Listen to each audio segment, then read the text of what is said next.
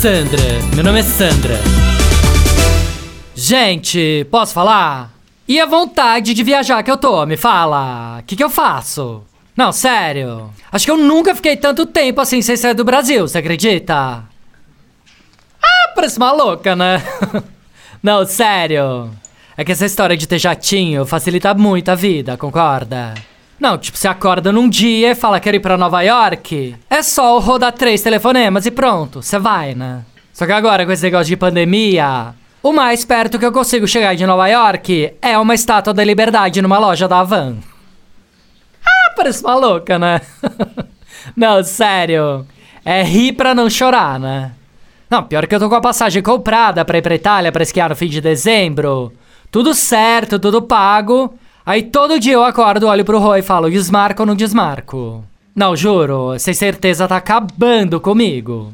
Não, tudo bem que já saiu a vacina russa, mas e o medo que eu tenho de tomar e acordar com três braços e cinco pernas? A chinesa, então, nem pensar, né? Eu não compro carro chinês que eu não confio, vou tomar vacina?